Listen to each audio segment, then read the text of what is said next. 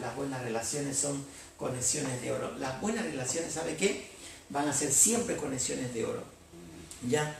Eh, ¿Será que mantenemos nuestras relaciones con las personas? ¿Cómo nos llevamos bien con las personas? Mire lo que dice Gálatas capítulo 2, versículo 20.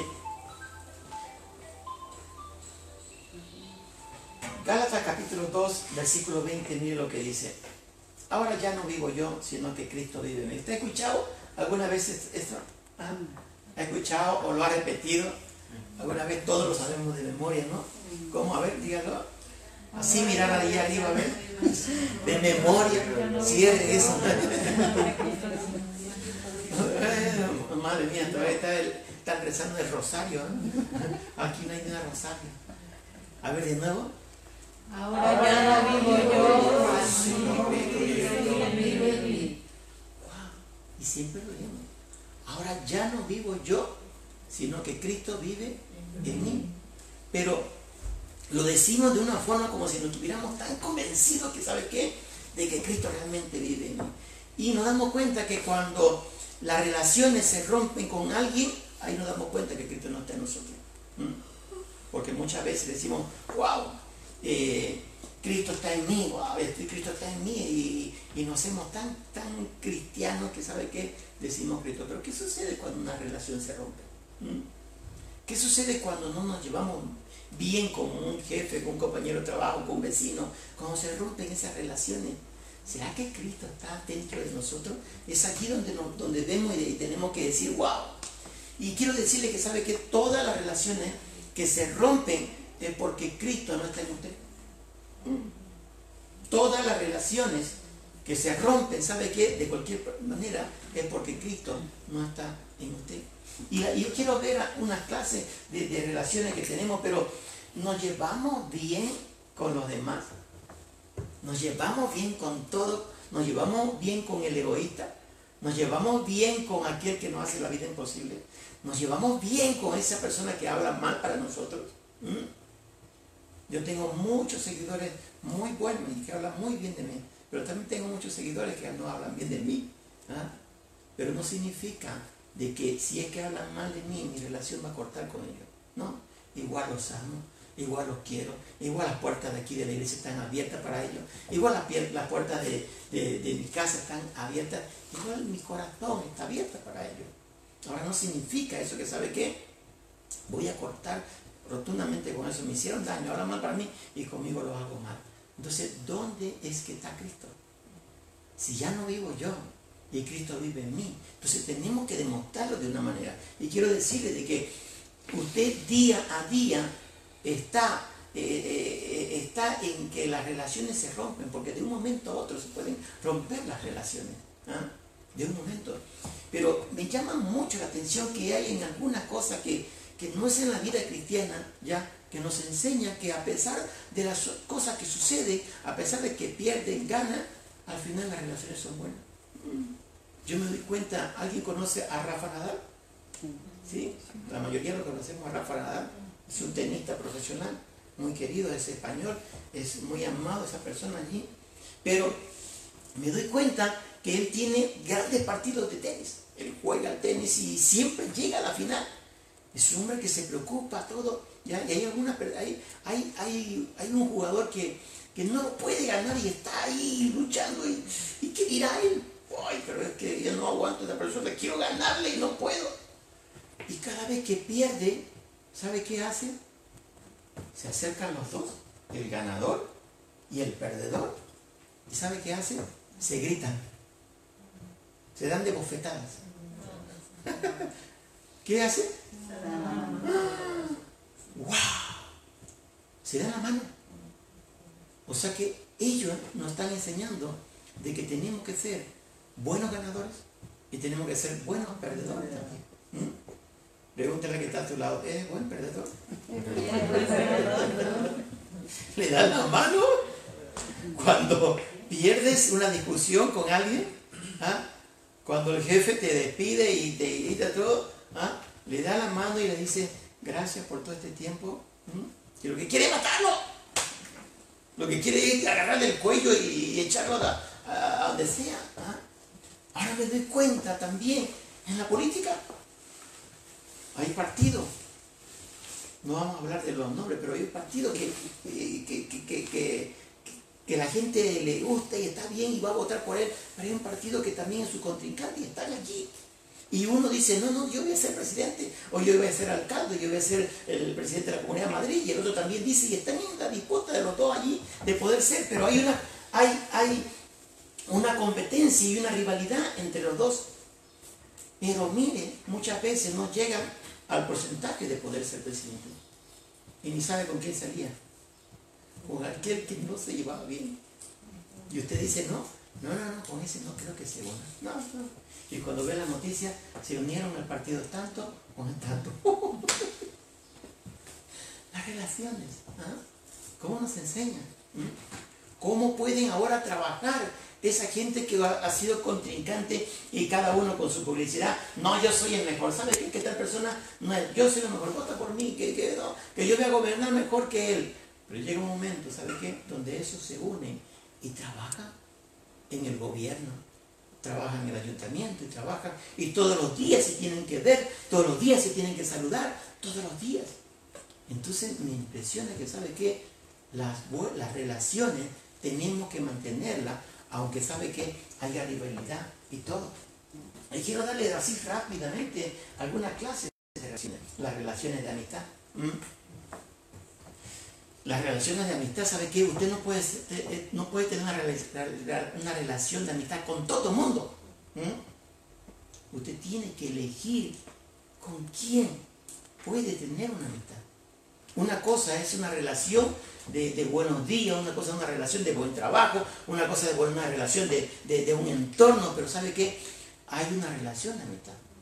Y en esa relación de amistad no cualquiera puede estar. Vemos en Jesucristo, ¿sabe qué? una relación de amistad que tenía con Lázaro. La Biblia habla que fue por lo único que lloró. La, la, Biblia habla tanto de que, ¿sabe qué? Cómo se llevaba bien con Lázaro, con Marta y con María y disfrutaba de la comida de su casa. Siempre habla, no habla de, de otra casa donde Jesucristo disfrutaba de la comida, de estar allí. No, tenía una relación de amistad. ¿Tiene usted una relación de amistad con alguien? ¿Mm? ¿Tiene usted una relación donde usted puede decir, wow, con esta persona puedo tomar un café? Con esta persona puedo confiar lo más íntimo. Con esta persona puedo... ¿Tiene esa relación? Pregúntele a que está a su lado. ¿Tiene esa relación de amistad? Pero también hay relación de confianza. ¿ah? Donde lo más delicado, ¿ya? Que usted no le ha contado ni a su madre, a su padre, a su hermano, ni al vecino, ni a la suegra, ¿ya? Pero hay una persona de confianza. Yo tengo una persona de confianza que cuando me ocurre algo y hablo con él y me desahogo y, tengo esa confianza de que esa persona no lo va a llegar a contar a nadie. Porque si lo, llega a contar, o sea, me va a decepcionar y me va a... Este, ¿ah? Pero tengo que tener esa persona de confianza con quien caminar, quién no me va a traicionar, quién, no me, me va a seguir, quién me va a apoyar. ¿ah? Pero también me doy cuenta que, ¿sabe que No todo el mundo puede ser una persona de confianza. O sea, usted puede tener relaciones en todo lo que sea, amistad, una cosa, pero ¿sabe qué? Tenga cuidado de que las relaciones de confianza, ya, no cualquiera. Y yo lo digo hasta inclusive en su familia. Muchas veces las relaciones de confianza, inclusive, ya, hasta el mismo entorno de la familia, usted no puede comentar alguna cosa. Muchas veces, a veces, a veces eh, se recurre, pero usted tiene que tener una persona de confianza. Tiene que tener una, persona de confianza con la que le pueda contar. Y vemos que Jesucristo, ¿cuántos discípulos tenía? Ya fijo 12. Y los, de los 12 discípulos, ¿sabe quiénes eran las personas de confianza? Usted lo sabe, ¿me lo puede decir?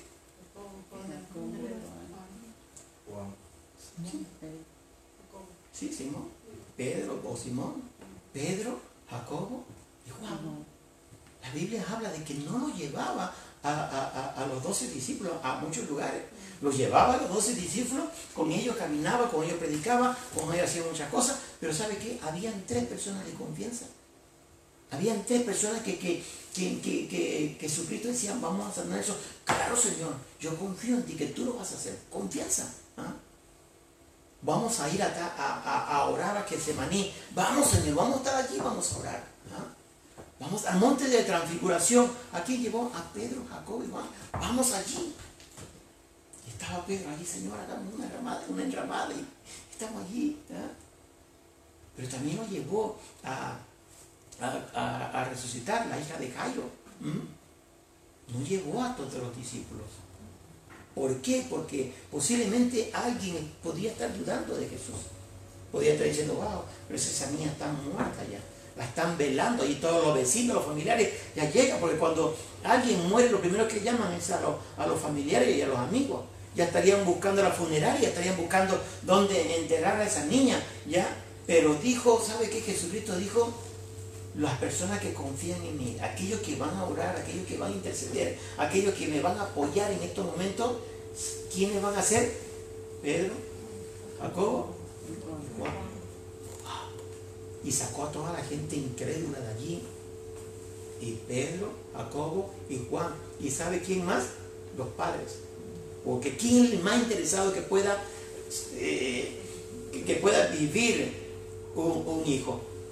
Nosotros los padres. ¿ah? Nuestros hijos no podrán hacer lo que sea, podrán decirnos lo que sea, pero ¿sabe qué? Cuando llega el momento, somos nosotros como padres que queremos que puedan vivir. Y esas vemos esas relaciones de confianza de Jesucristo. Pero también hubo las relaciones de misericordia. Usted tiene que tener esa relación de misericordia.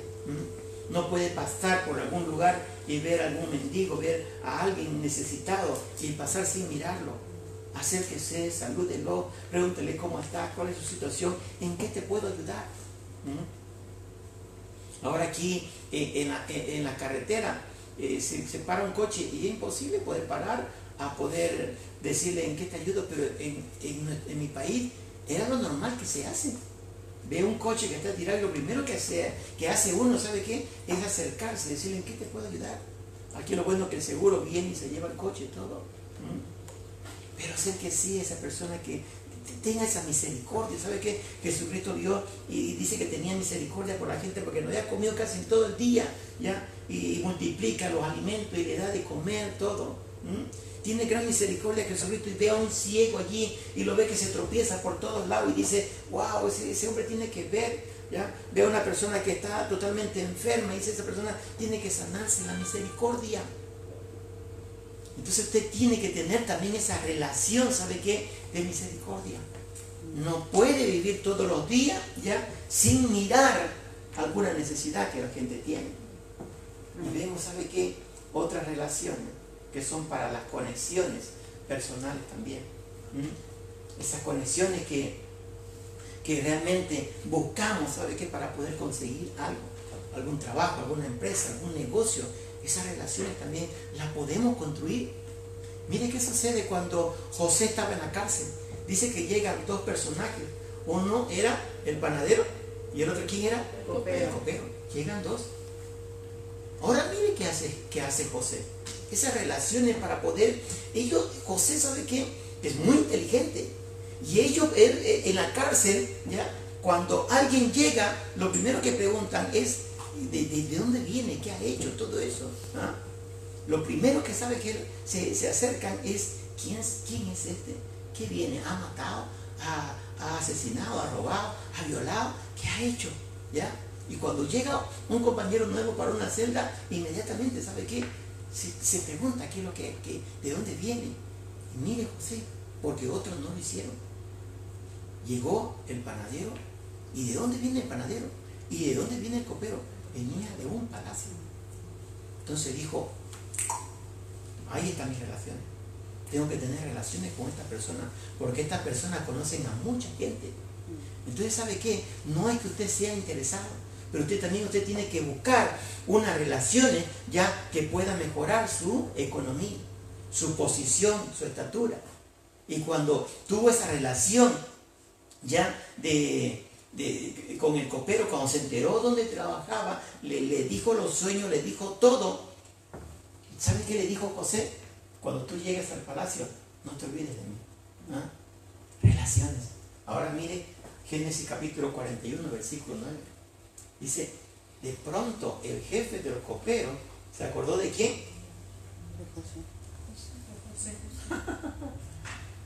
Estaban las relaciones de conexiones.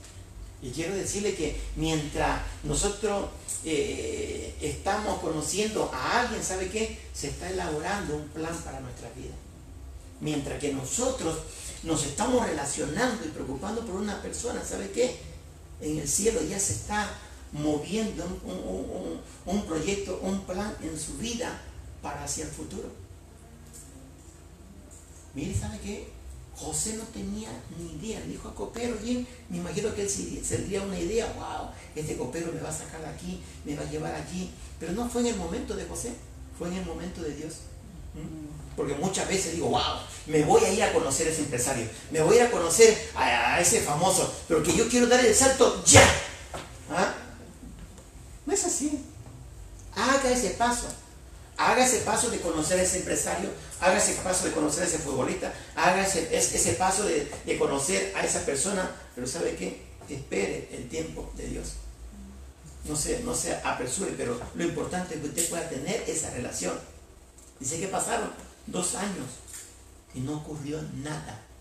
Pero llegó el momento donde el copero se acordó de José. ¿Mm? Qué impresionante esas relaciones. Pero después también, después de eso, vienen las relaciones de éxito en lo secular. ¡Wow! Una vez que sabe que llamaron a José, mire lo que le dice el rey, versículo 41, al faraón. El faraón le dijo a José, yo aquí en persona te pongo a cargo de toda la tierra de Egipto. Versículo 42. Luego el faraón se quitó de la mano el anillo con su, con su sello oficial y lo puso en el dedo de José, lo vistió con ropa de lino de la mejor calidad y le puso un collar de oro. ¡Wow! Relaciones de éxito que Dios tiene para su vida. ¿Ah? Yo declaro sobre usted las nuevas relaciones que usted va a tener, ¿sabe qué? Van a ser relaciones de éxito en lo personal, en lo empresarial, en los negocios, en lo que tenga, porque ¿sabe qué? Mientras que usted está conociendo a una persona en las relaciones, en los cielos se está elaborando su futuro de éxito en el nombre de Jesús. Alégrese, grita, aplauda. Yo no sé, de la noche a la mañana, ¿qué podemos hacer? Dígale a que está a su lado. ¿ah? Mírame con quién está. Mañana puedo ser tu jefe. Mañana puedo ser, puedo estar en la presidenta. Mañana puedo ser un empresario. ¿ah? Así que dígale, sácate una foto conmigo ahora que puedas. Porque más adelante, cuidado que no se pueda una foto. ¿ah? Y para poder terminar, ¿sabe qué? Las relaciones de propósito divino. ¿Usted cree que en las relaciones de propósito divino una relación se pueden romper? ¿Será que solamente afuera nomás hay discusiones, pero aquí no hay discusiones, no hay rompimiento, no hay odio, no hay rencor, no hay problema entre hermanos? ¿Ah? ¿Será que aquí no se puede romper una relación en la iglesia? No, no, no, no, no, venga a la iglesia, ¿saben qué? Que ahí no se rompen relaciones. ¡Uh! Aquí todos los hermanitos se llevan de maravilla. Pero hay momentos donde se pueden, se pueden agarrar de los pelos. Hay momentos donde las relaciones en la misma iglesia, en las relaciones de los propósitos divinos, se pueden romper. ¿Mm? Mire, para terminar ya, en Hechos capítulo 15, Dice que Pablo y Bernabé fundaron muchas iglesias en muchos lugares. Y un día tomaron la decisión de decir, ¿por qué no vamos a visitar la iglesia que fundamos? Vamos a Houston, vamos a Italia, vamos a Francia, vamos a, Bolivia, vamos a Ecuador, vamos a Honduras, vamos allí, vamos a visitarlo. ¿ah? Pero mire cómo se rompen las relaciones divinas. Hecho capítulo 15, versículo 37 dice, Bernabé quería que Juan Marco lo acompañara. Versículo 38, pero Pablo no estuvo de acuerdo. 39, Pablo y Bernabé no pudieron ponerse de acuerdo, así que terminaron por separarse. las relaciones de propósito divino. Pastores, evangelistas, apóstoles, profetas, cualquiera. Nadie está libre de poder de romper una relación. No significa porque usted tenga el sello de ser cristiano, ¿sabe qué? No va a romper ninguna relación, se van a romper. Las relaciones se van a romper más adelante con alguna persona, con otra persona, se van a romper. Pero ¿sabe qué? Romper una relación es malo o no es malo.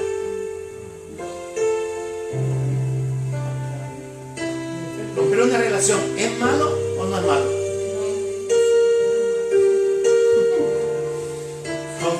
Relación, ¿sabe qué? No es malo.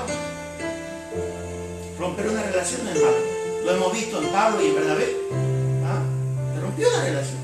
Uno no estuvo de acuerdo, con otro no estuvo de acuerdo. Y va a haber momentos donde usted no va a tener de acuerdo con la otra persona. Se va a romper su relación.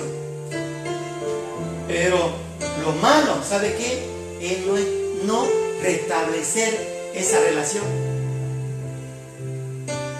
De que van a haber relaciones rotas en los propósitos divinos, malo, va a ocurrir en cualquier momento.